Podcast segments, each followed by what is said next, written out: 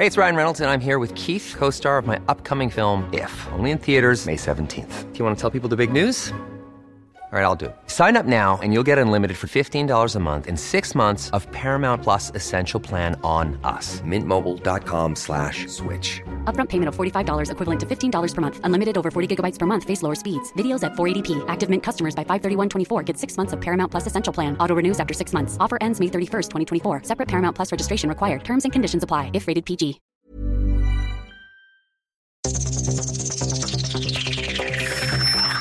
Los desafíos actuales exigen que la ciudadanía tenga la capacidad de saber, pensar y participar más que antes. Bienvenidos a Sociedad Horizontal, un espacio donde Armando Ríos Peter y sus colaboradores analizan los temas más relevantes de la política y su impacto tanto en redes sociales como en las calles. Inicia Sociedad Horizontal por El Heraldo Radio, donde la H suena y ahora también se escucha. El color del sol por todo el cuerpo, así se lleva México en la piel, como el buen tequila de esta tierra. Hola, ¿qué tal? ¿Cómo están? Muy buenas tardes. Estamos escuchando a Luis Miguel, nada más y nada menos que con México en la piel, como una pues una celebración para estas fiestas patrias. Estamos a punto de que pues eh, regresemos nuevamente, como cada año, a celebrar nuestra independencia. Entonces, Luis Miguel con México en la piel, les damos la bienvenida a Sociedad Horizontal, la verdad que todos construimos a través de la señal del Heraldo de México. Yo soy Armando Ríos Peter y, estás, y están conmigo y me siento muy contento como cada domingo de que me acompañen. Maru Moreno, ¿cómo andas, Maru? Hola Armando, muy feliz de estar con ustedes. Bonita tarde. Gracias, feliz tarde de domingo. ¿Cómo estás, Pedro? Pedro Sáez. Muy bien, muchísimas gracias, Armando. Muy contento de estar aquí. Y bueno, pues gracias a ustedes y gracias a quienes nos apoyan y nos acompañan siempre en los controles desde las instalaciones del Heraldo Radio. Un abrazo fuerte a Gabriel González y aprovechamos la oportunidad para enviarles saludos a quienes nos escuchan en la Ciudad de México, en Monterrey, en Guadalajara, Nuevo Laredo, Tampico, Ciudad del Carmen, Villahermosa y por supuesto el bellísimo puerto de Acapulco. Sobre todo aprovecho para desearles que sea un gran fin de semana, un fin de semana largo, para que se recarguen las baterías allá, mi querida gente del puerto y obviamente los invitados a todos, a todos, a todos, que este fin de semana largo haya sido un gran, gran, gran fin de semana. A todos muchas gracias por su preferencia. Maru, recuérdanos las redes, por favor. Claro que sí, en Twitter nos pueden seguir con arroba heraldo de México, en Facebook el heraldo México y en Instagram arroba el heraldo de México. Y bueno, pues eh, también nos pueden escuchar online a través del portal del heraldo de México.com.mx. Esperamos todos sus comentarios en Twitter con el hashtag de Sociedad Horizontal. Vivimos un cambio de era, la tecnología ha provocado nuevas formas de organización y de comunicación, las jerarquías tradicionales pierden su valor a pasos agigantados y hoy el diálogo es el motor para entender que la verdad cotidiana la construimos todos, especialmente si logramos ponernos en los zapatos del otro. Entrando en materia, hoy tendremos un análisis, como siempre, como cada domingo, con los temas más calientes de las redes sociales. Y esta información es cortesía de Metrix, conocer la verdad en una sociedad digital. Le agradecemos mucho a Metrix siempre por los insumos de análisis digital que nos da. Yo empezaría, mi querida Maru, mi querido Pedro, comentando pues que esta fue una semana compleja, una semana con temas, me parece, sin duda alguna, tensos como los hemos visto, los hemos analizado semana tras semana. Sin embargo, me parece que hay dos, eh, especialmente, y te los vamos a comentar, el tema de la Comisión Nacional de Derechos Humanos, que incluso va a estar con nosotros, Xochitl Galvez, va a estar con nosotros hablando sobre ese tema, la senadora por la Ciudad de México, Xochitl Galvez, y eh, el tema de la Comisión Nacional de Derechos Humanos, como comentaba, que fue tomada por grupos de víctimas, por eh, colectivos feministas, pues en una clara, en un claro señalamiento, en una clara crítica, en una clara exigencia, molestia por la falta de atención que se está dando a los problemas de violaciones de derechos humanos, de asesinatos, de violaciones, en fin. Y bueno, me parece que es una marca muy importante porque pues rebasa, trasciende la discusión digital a la generación de acciones ya de protesta clara en tierra, donde pues obviamente la propia conversación digital amplifica eh, los hechos, son hechos que han venido teniendo relevancia, especialmente los relacionados con mujeres desde el pasado 8 eh, de marzo, cuando se dio la marcha del paro nacional de mujeres, y eh, también un hecho que hay que analizar a profundidad allá en Coahuila, en la presa de la Boquilla, pues un grupo de alrededor de 5 mil personas se presentaron en propuesta por lo que consideran es pues una, eh, una falta de acceso al agua de los agricultores precisamente de esa presa en esa región que es muy sentida por el estiaje que desafortunadamente se sufre día con año, pero que llegó a la violencia, dos personas muertas, eh, la discusión donde se involucra a la Guardia Nacional, me parece que son dos hechos en la semana, mi querida Maro, mi querido Pedro, que marcan con una nota roja, una nota ya pues de más violencia en tierra, en la realidad, no, la no en la digital, sino en la realidad de tierra, pues que son eh, a los temas a los que tenemos que estar muy, muy atentos y obviamente muy ocupados. Pero cuéntanos, Maru, cómo estuvo este tema de eh, la toma que se hizo de la Comisión Nacional de Derechos Humanos por, por familiares de víctimas. Sí, Armando, el pasado viernes 4 de septiembre, familiares de víctimas y grupos feministas tomaron las oficinas de la Comisión Nacional de Derechos Humanos en la Ciudad de México como protesta en contra de la violencia de género y los feminicidios impunes. Asimismo, fue en respuesta a la nula respuesta que ha dado la Comisión Nacional de Derechos Humanos a los familiares de las víctimas. A este acto se unieron los colectivos Crianza Feminista, que la Red Violeta, Movimiento Feminista, para exigir justicia. Y las personas que ocupan las oficinas el día de hoy son mujeres, niños y niñas víctimas de la violencia de género y familiares de estas personas desaparecidas. Recordemos que desde principios del sexenio actual se deshabilitaron los refugios para mujeres maltratadas porque les cortaron el presupuesto. Así es que la CNDH fue rebautizada por el colectivo como Ocupa Casa de Refugio una menos México.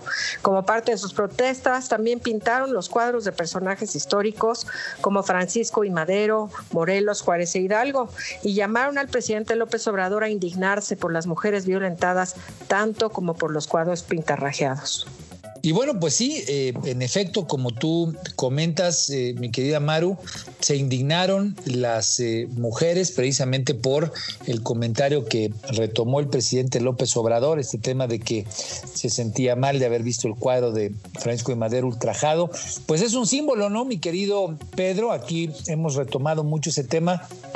Las mujeres me parece que lo entendieron bien y pues le echaron en cara que le preocupara más al presidente el tema del cuadro que de las mujeres pero cuéntanos, eh, más allá de eso que le echaron en cara a las mujeres, ¿cómo viste tú la discusión digital?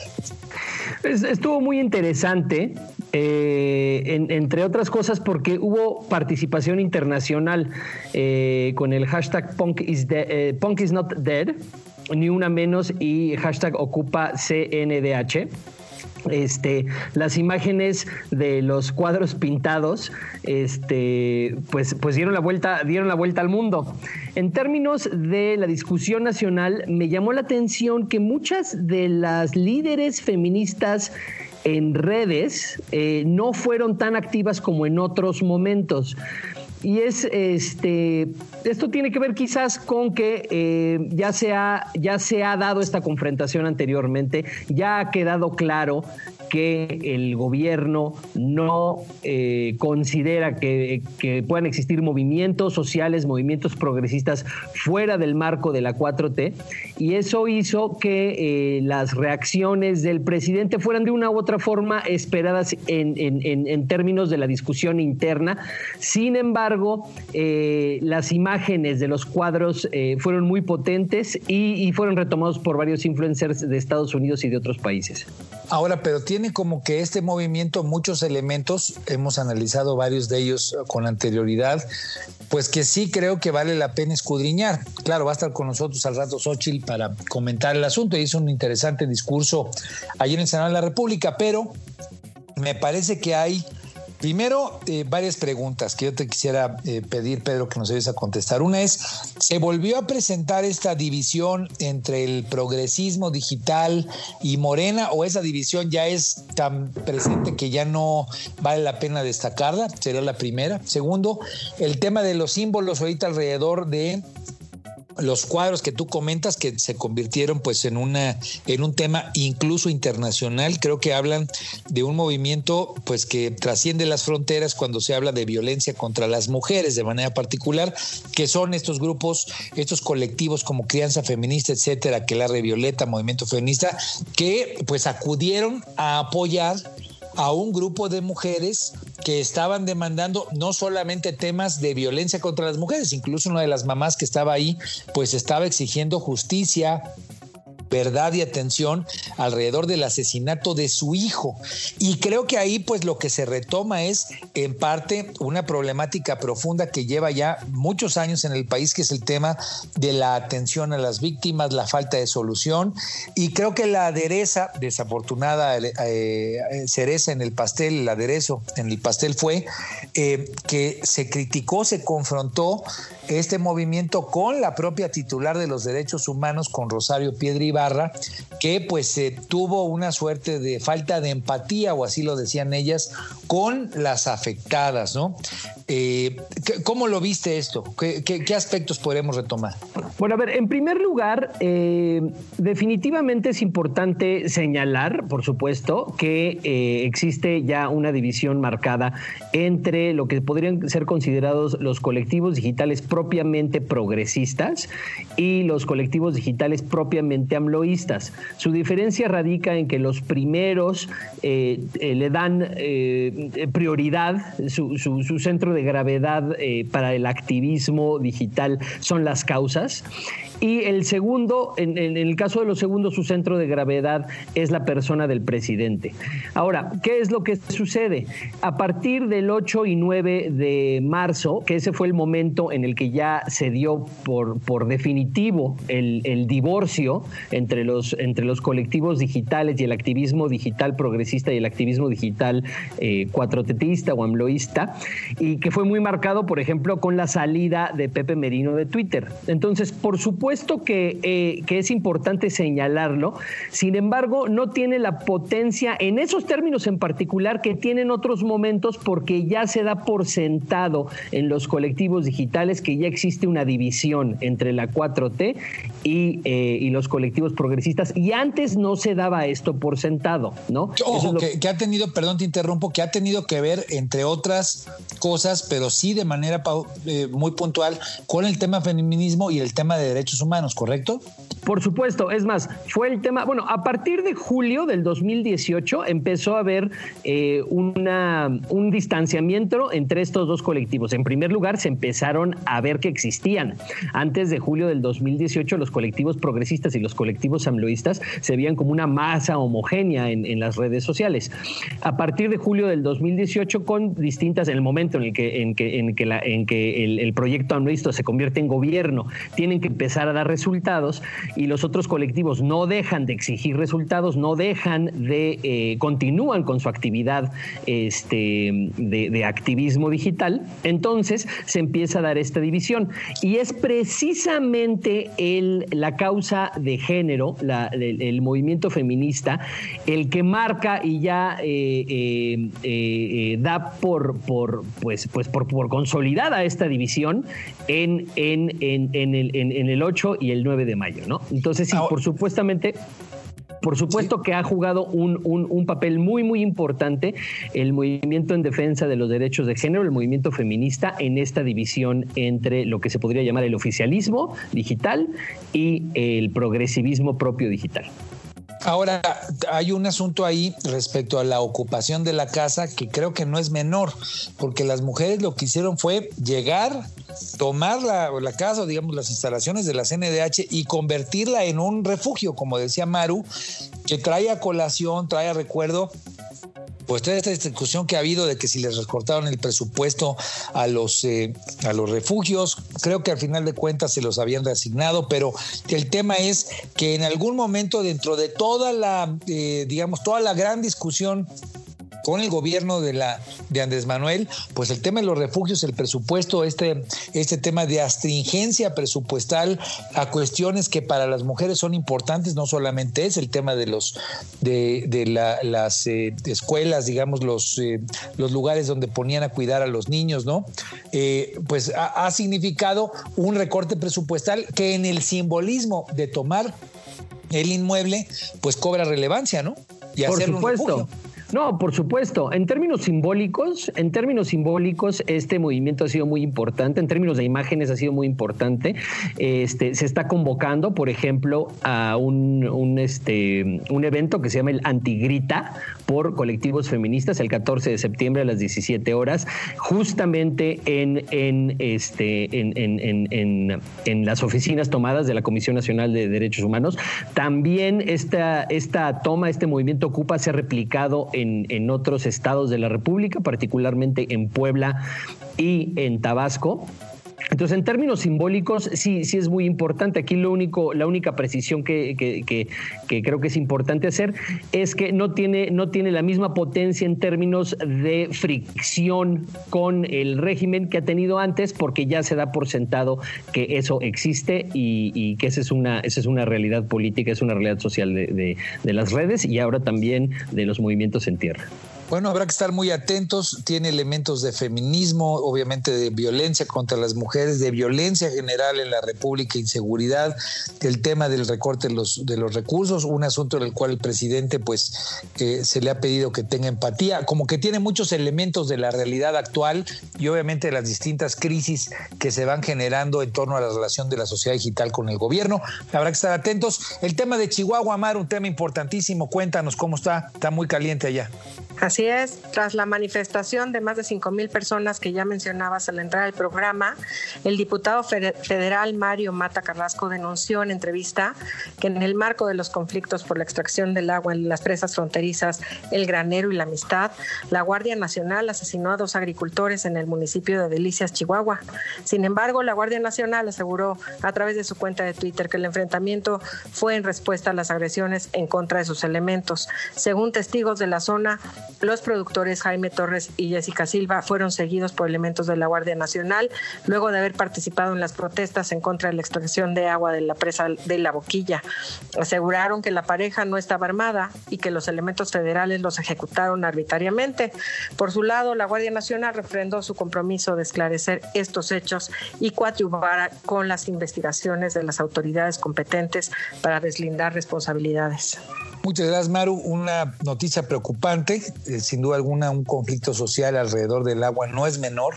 No es menor que ocurra en la zona norte del país y bueno, que termine enfrentado este grupo de, productores o de vecinos de, de, aquella región con la Guardia Nacional y que se acuse de un asesinato de dos personas no es menor. ¿Cómo estuvo la discusión? Chihuahua estuvo muy presente en la discusión toda la semana, mi querido Pedro.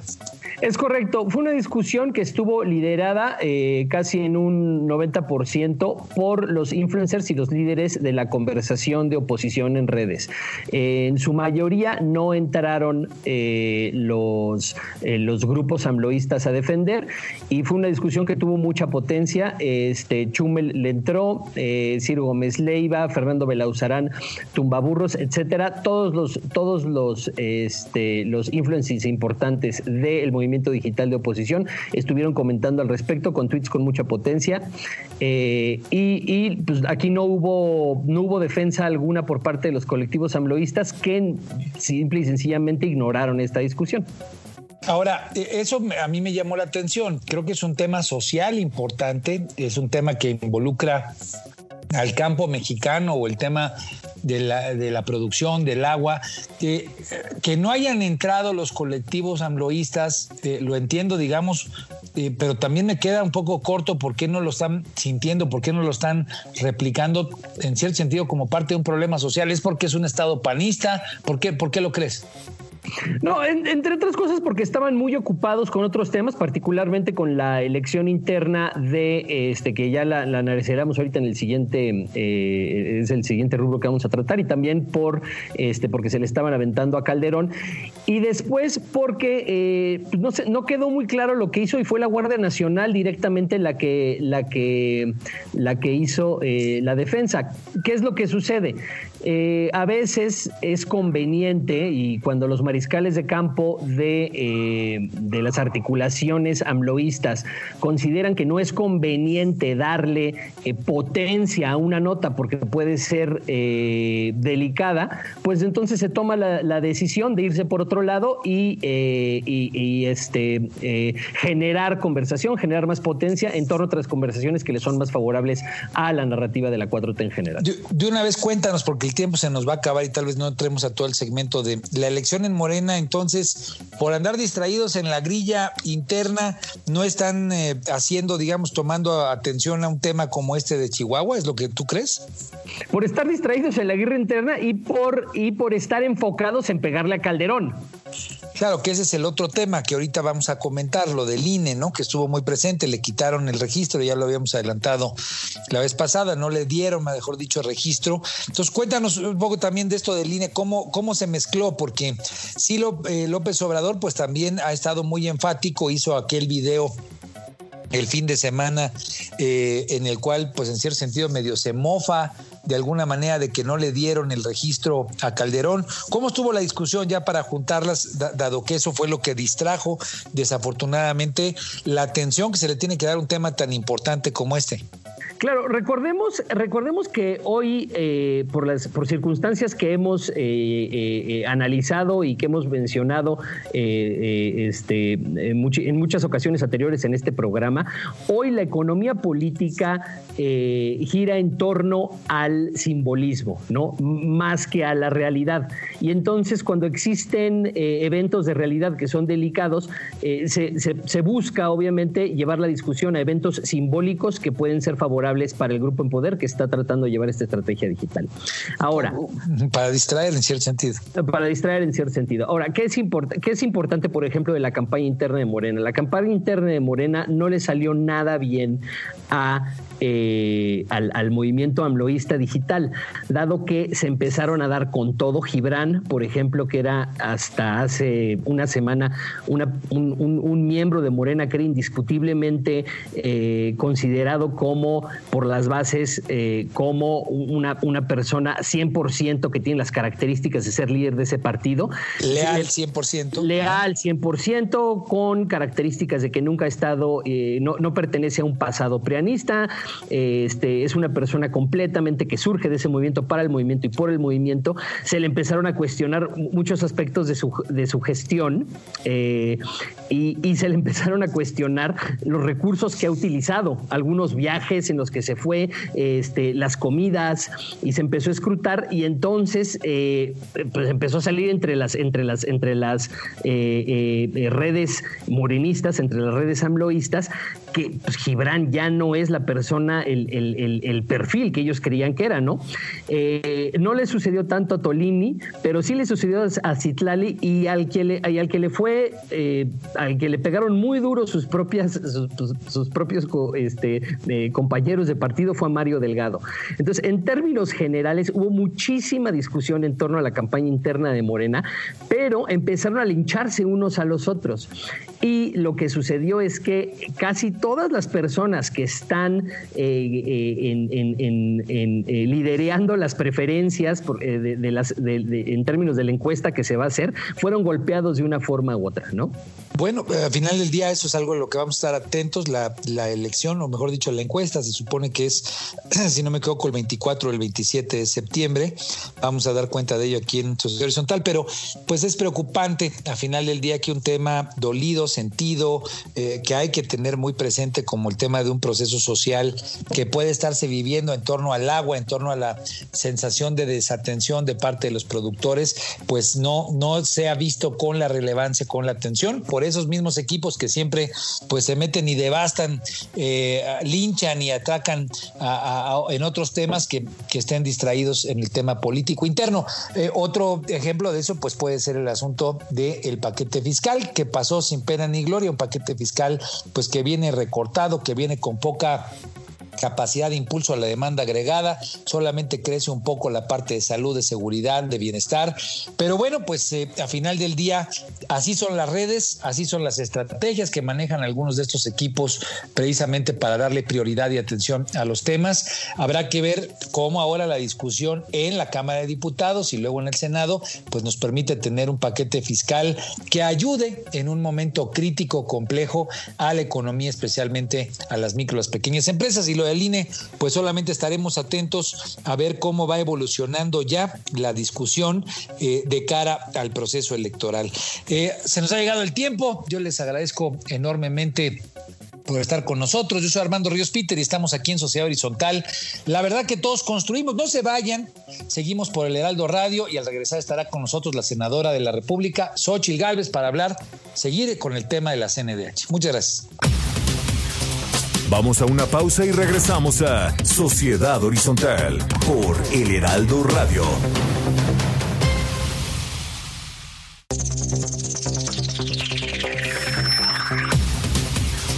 Regresamos a Sociedad Horizontal por El Heraldo Radio. ¿Qué tal? Soy Armando Ríos Peter. Seguimos aquí en Sociedad Horizontal y está con nosotros la senadora Xochil Gálvez. Bienvenida, Xochil, ¿cómo estás?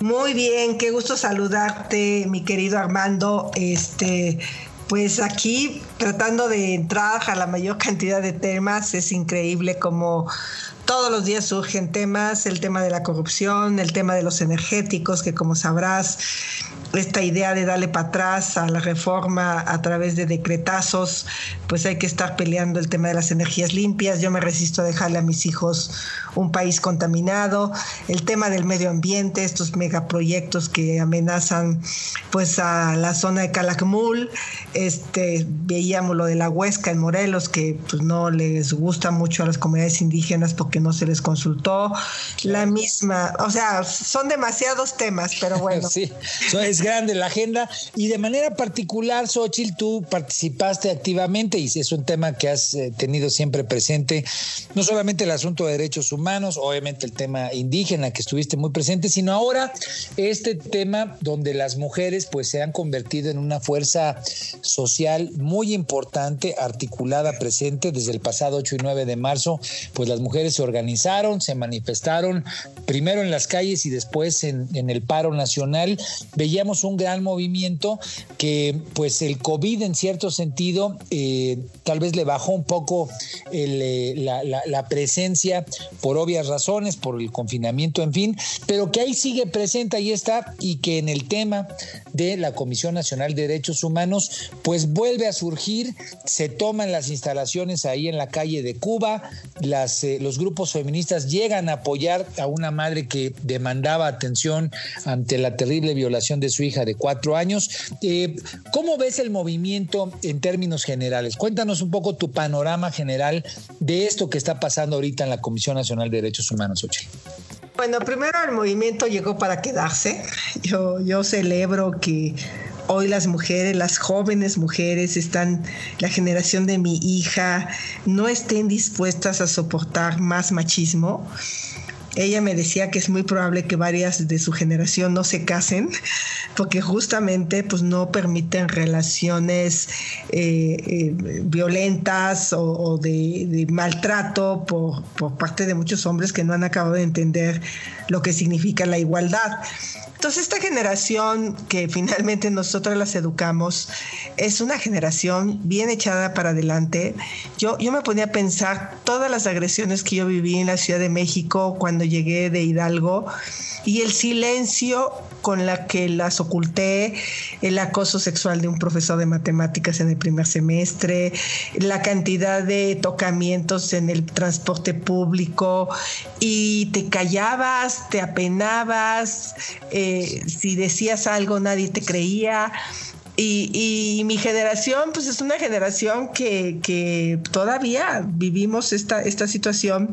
Eh, y quiero pensar, pues estas jóvenes de Iztapalapa que ven a su violador en la calle como si nada, que ven el asesino de su hija, que no se hizo justicia, pues se han juntado madres e hijas a, decirle al gobierno, basta de impunidad, basta que no nos veas.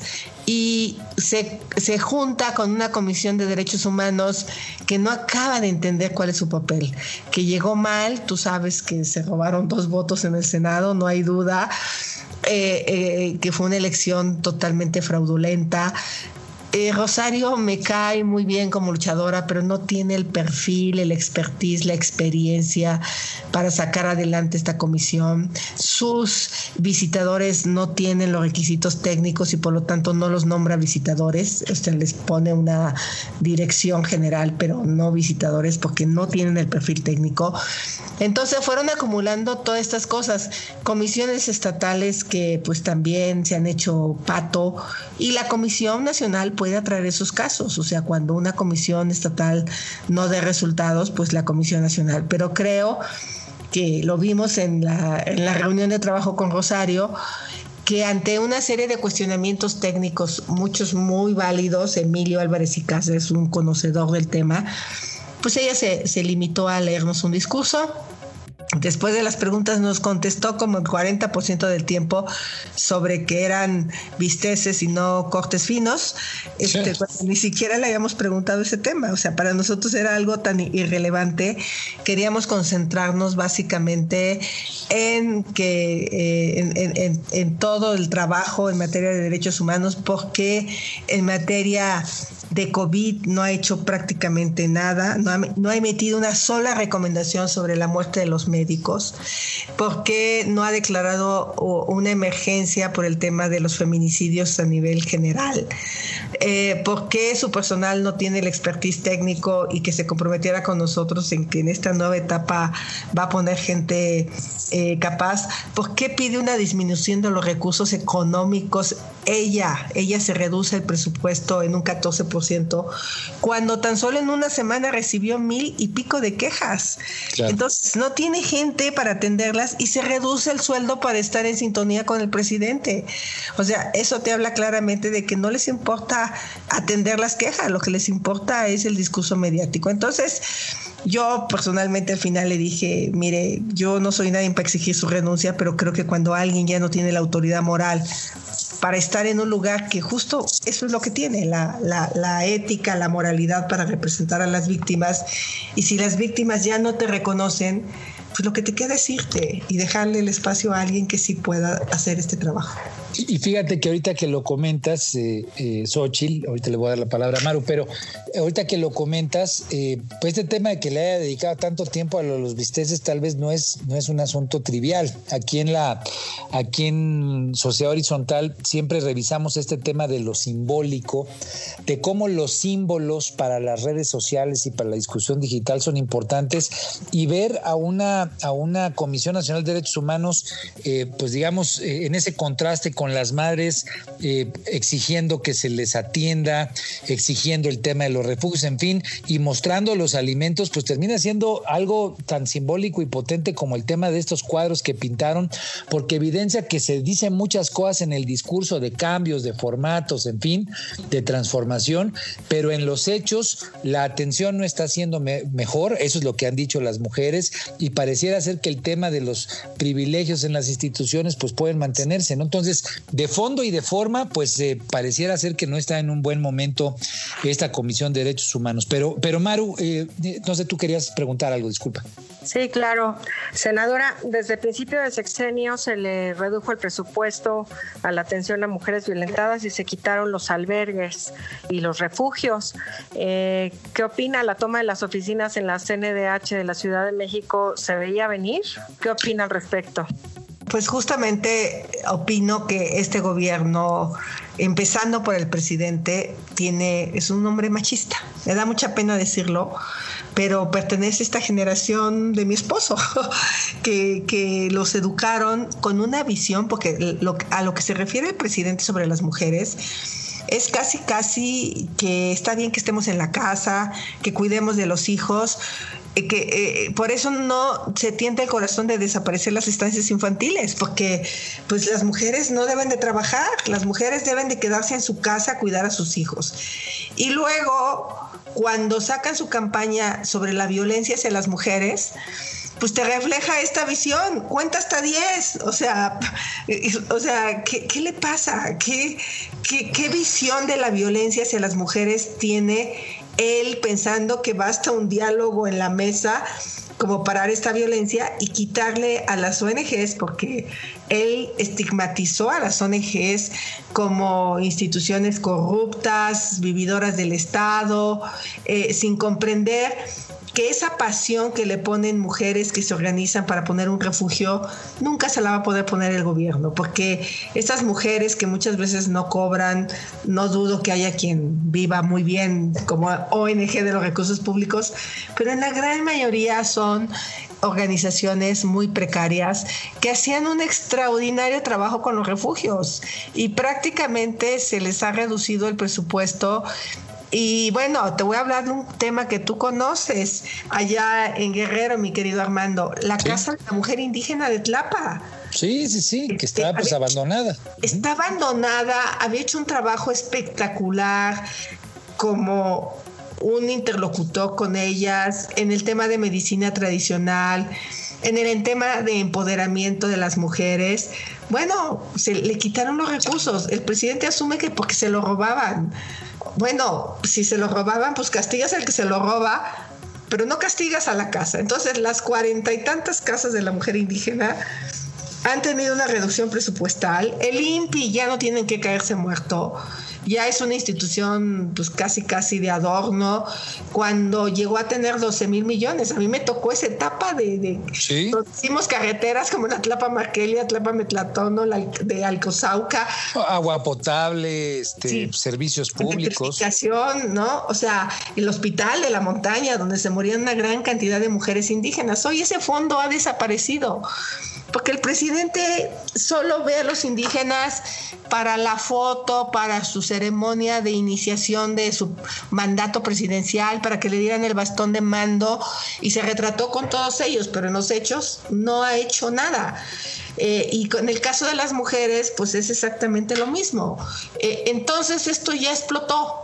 Esto tenía que tener consecuencias y creo que las consecuencias que estamos viendo es una SEAP que no tiene recursos ni para atender a las víctimas y esas víctimas se van a la CNDH y dice la CNDH, es que a mí no me toca.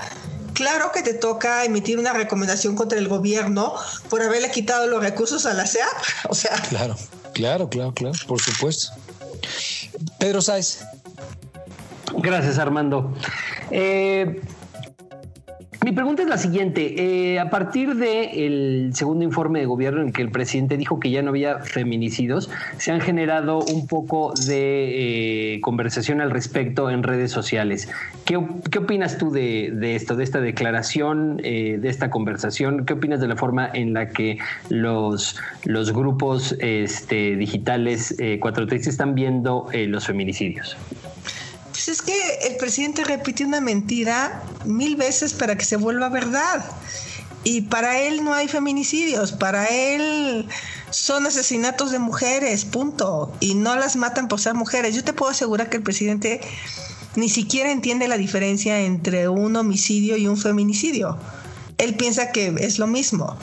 Este, y bueno, ahí ha dicho cada barbaridad que en su, en su visión pues no existen los feminicidios, en su visión ha bajado la inseguridad cuando estamos viendo que una vez terminada la pandemia, pues si efectivamente había bajado un poco, era porque la gente estaba encerrada, pero la violencia hacia las mujeres creció durante la pandemia.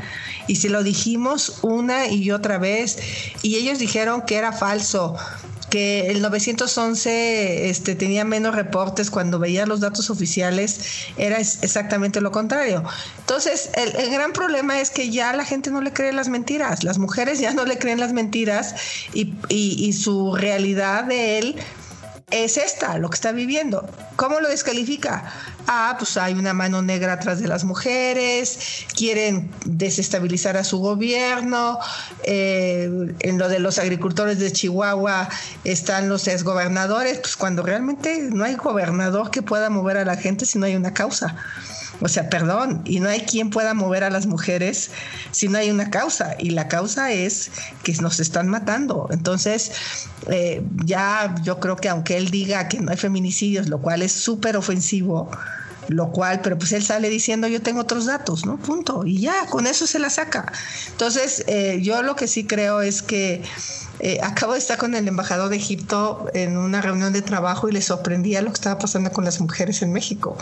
O sea, sí nos están viendo desde fuera eh, este fenómeno que yo creo que no va a parar hasta que las autoridades tomen conciencia de lo que significa terminar con la impunidad.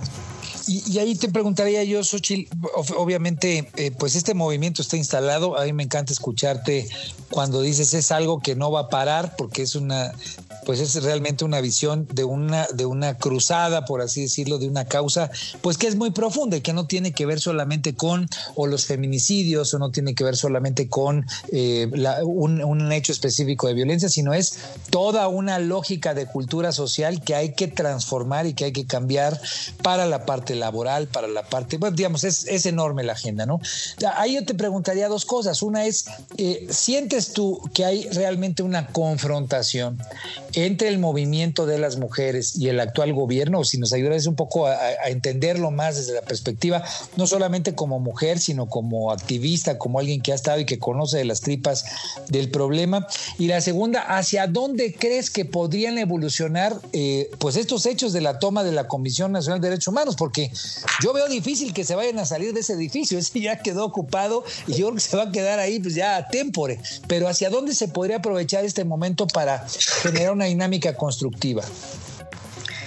Mira, el tema de la confrontación, eh, yo primero estoy muy desilusionada de las feministas históricas, de estas feministas que, que pusieron en la agenda la paridad, que eran guerreras cuando estaban los gobiernos de Vicente Fox, de Felipe Calderón, con el propio Peña.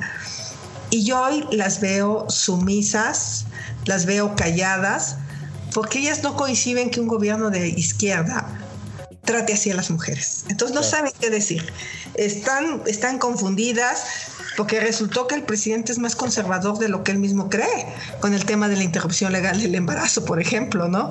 O sea, porque finalmente su visión evangélica, pues, eh, y la respeto muchísimo, pero esto se contrapone con la agenda de las feministas de su partido, de la izquierda, que toda la vida impulsaron el tema de los derechos. Entonces yo primero, ojalá una vez que pase esto y la, presidenta del Instituto de las Mujeres entienda que ella tiene que tomar un rol mucho más activo en este movimiento, si no, las mujeres las van a rebasar a ellas. Las mujeres van a colocar esta agenda eh, en donde crean que deben de, colocarla. Entonces, segundo, yo diría que hacia dónde va pues ah, ya viste la cantidad de comisiones estatales de derechos humanos están empezando a ser tomadas. Sí. se, van a, se, van a, convertir en refugios todas, casi por, pues casi por inercia, ¿no? Pues sí, porque cerraron los refugios. ¿Sí? Pues sí. O sea, y al rato van a hacer al Palacio Nacional guardería. O sea, porque, porque le cerraron los espacios para que las mujeres pudiéramos irnos a trabajar. ¿Cuántas mujeres han sido las primeras en, en, que han tenido que dejar su empleo para cuidar a los hijos ahora que las clases son desde casa? O sea, entonces yo, yo sí creo, y, y, el camino es largo, yo lo veo en los partidos políticos, ya tenemos paridad, en el PAN somos 14 mujeres eh, senadoras, 11 hombres, pues los cargos de dirección los siguen teniendo los hombres, la verdad. De los ocho coordinadores de grupo parlamentario, seis son, son hombres. O sea, y dos mujeres. O sea, todavía, aunque ya logramos la paridad legislativa, todavía no logramos la paridad en el mando. Vamos para allá, pero lo mismo pasa en el sector privado, lo mismo pasa en que las mujeres ganen igual que los hombres y sobre todo el tema de los cuidados. Tiene que llegar un punto en donde o el Estado le entra al tema de los cuidados de los niños y de los padres, de los ancianos, o las mujeres, pues está difícil que podamos insertarnos plenamente en la vida laboral. A mí me tocó cuidar a mis hijos, pero también me tocó cuidar a mis padres. O sea, y mientras esto no se resuelva, pues sí va a haber un tema de falta de, equidad y falta de oportunidad a los puestos de, mayor nivel. Entonces, creo que la agenda es larga, creo que eh, hay que apoyar con todo a estas jóvenes. Y, bueno, te lo dice el que el presidente se preocupe más porque pintarrajearon el cuadro de Madero, que por cierto me encanta cómo quedó. Me encantaría tener ese cuadro en mi casa. si, lo van a subastar, yo creo que va a haber mucha gente interesada en, comprarlo por lo que representa, además de, pues digo, de lo que significa, ¿no? Sí, digo, y él le decía, pero es que cómo este, pintarrajearon a Madero. O sea, en lugar de que diga, este, tienen razón al pintarrajear a Madero porque su causa es justa y porque el gobierno ha sido omiso si le echa la culpa al pasado siempre, pues que esta vez se la sigue echando. Pero no, estaba muy enojado por el cuadro de madera, pero no está enojado por las víctimas, no está enojado porque no se hace justicia, no está enojado y gracias a esa presión pidió que las Naciones Unidas entraran a revisar los casos de desaparición forzada. Pero él está pensando que las Naciones Unidas van a encontrar a las personas, pues no, no es así. Este, las Naciones Unidas van a opinar sobre los expedientes pero el gobierno mexicano tiene que hacer el trabajo para buscar a las personas. Entonces, ¿quiénes son las que buscan a sus hijos? La mayoría son mujeres. ¿Sí? ¿Quiénes son las que pelean justicia por sus hijas violadas? Mujeres. Entonces, pues yo todo mi respaldo hacia las mujeres y a seguir peleando recursos públicos, a seguir peleando estar en la agenda y creo que la presidenta de Derechos Humanos pues tiene en sí pues una autocrítica honesta, ojalá se siente ella con ella misma y sienta si sigue siendo una persona que puede encabezar esta comisión con dignidad, con capacidad y sobre todo con eficiencia y resultados. Bueno, pues así como tú lo, como tú lo comentas, Ochil, ella entró con una, pues, una situación complicada con el tema este de los votos, y tal vez esta podría ser una oportunidad de doble banda, ¿no? Una oportunidad para decir, pues ya no, no estoy pudiendo ayudarle al, al, gobierno, a la sociedad mexicana en esta situación, o relanzar las cosas. Siempre hay la oportunidad de sacar eh, nuevas áreas de oportunidad, de, de reconstruir cosas, de pedir más presupuesto, pero ¿tú crees que eso ocurra? ¿Sientes que eso pueda ocurrir o ya lo ves, digamos, más bien que vamos a tener ahí una, una situación inercial? Mira, en este gobierno hay un gran desprecio por el conocimiento. Aquí se cree que basta ser un luchador social para tomar un puesto. Y que no importa, pues el presidente lo dijo, prefiero que sean 10% capaces, 90% honestos. Lo que el presidente no sabe es que se puede ser 100% capaz y 100% honesto. Pues o sea, hay, miles de mexicanos que tienen las dos características y lo que han hecho pues es como colocar en estos puestos a militantes que venían acompañándola con, al movimiento. Bueno, supiste que la sociedad civil paró el nombramiento de este personaje que golpeó a una dependienta de teléfonos celulares. Pero bueno, imagínate, se les ocurrió nombrarlo director de comunicación social. O sea, nada más porque en las redes sociales dijeron, a ver, este personaje golpeó. Pero, pero yo creo que ese es el problema. Uno es que no están dispuestos a traer gente capaz porque pertenecen al pasado, porque son de la mafia del poder, porque son neoliberales. Entonces, todo lo que sea de ellos es lo puro, lo bueno. Entonces, entonces eh, ahí tienen un problema grave porque no necesariamente ahí están los mejores cuadros. El otro, el otro problema que tiene es que yo creo que no quiere tocar al presidente. Emitir, una, emitir una recomendación sobre el tema del COVID sería reconocer que no hubo insumos, que no hubo batas, que las batas que compraron eran una porquería, que muchos de los doctores que murieron, este, pues murieron por falta de, de equipo médico. Eh, el otro tema que nosotros le sugerimos era que nos diera un informe de cuál es el estatus de las recomendaciones de todas las quejas y, que se comprometiera en un lapso de tiempo a hacerlas y también le propusimos que se comprometiera a meter orden administrativo nombrando gente que cumpliera los, los perfiles. También le propusimos que replanteara su presupuesto para darle para adelante. O sea, nosotros sí le hicimos un, un planteamiento en el sentido de que la comisión podría relanzarse, esto que tú dices, pero ella tiene que tener la voluntad de, pues, de sacar a los personajes que no estén dando resultados. Pues Y ya ves, ha sido un peleadero también, porque ya renunciaron dos y acusaron tremendas cosas. Pues eso es, eh, justo eso que acabas de decir, es eh, el gran reto pues que yo comparto contigo, tiene ahí enfrente y posiblemente no esté dispuesta a echar para adelante, pero se nos dijo el tiempo, mi querida Xochitl, me gaste reflexionando mucho y creo que a todo nuestro auditorio sobre estos temas. La verdad es que a mí me encanta que estés ahí dando la batalla en el Senado con todos estos temas y con el conocimiento y la sensibilidad que, que siempre te ha demostrado. Eh, te agradezco mucho, mi querida Xochitl, que estés aquí con nosotros y dejo abierta la puerta para que otra vez vengas aquí a Sociedad Horizontal. Pues encantada, encantada y siempre recuerdo con muchísimo cariño a tu bello estado de Guerrero. Buenísimo, y les mandamos un saludote aquí a Acapulco. Y bueno, pues aprovecho, Maru Moreno, Pedro Sáez, les agradezco mucho por estar aquí. Muchas gracias a nuestro auditorio en toda la República. Y bueno, pues un abrazote, nos vemos aquí el próximo domingo en Sociedad Horizontal. La verdad que todos construimos por el Heraldo Radio. Soy Armando Ríos Peter y muchas gracias a Metrix por la información. Nos vemos el próximo domingo. Gracias. Los desafíos actuales exigen que la ciudadanía tenga la capacidad de saber, pensar y participar más que antes. Esto fue Sociedad Horizontal, un espacio donde Armando Ríos Peter y sus colaboradores analizan los temas más relevantes de la política y su impacto tanto en redes sociales como en las calles.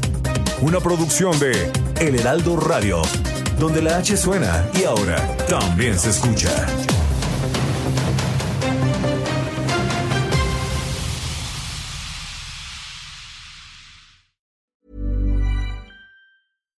When you make decisions for your company, you look for the no-brainers. And if you have a lot of mailing to do, stamps.com is the ultimate no-brainer. It streamlines your processes to make your business more efficient, which makes you less busy. Mail checks, invoices, legal documents, and everything you need to keep your business running with stamps.com. Seamlessly connect with every major marketplace and shopping cart Schedule package pickups and see your cheapest and fastest shipping options from different carriers with rates up to 89% off USPS and UPS rates. And with the stamps.com mobile app, you can take care of mailing and shipping wherever you are. Make the same no-brainer decision as over 1 million other businesses with stamps.com. Sign up with code program for a 4-week trial plus free postage and a free digital scale. No long-term commitments or contracts. That's stamps.com. Code program.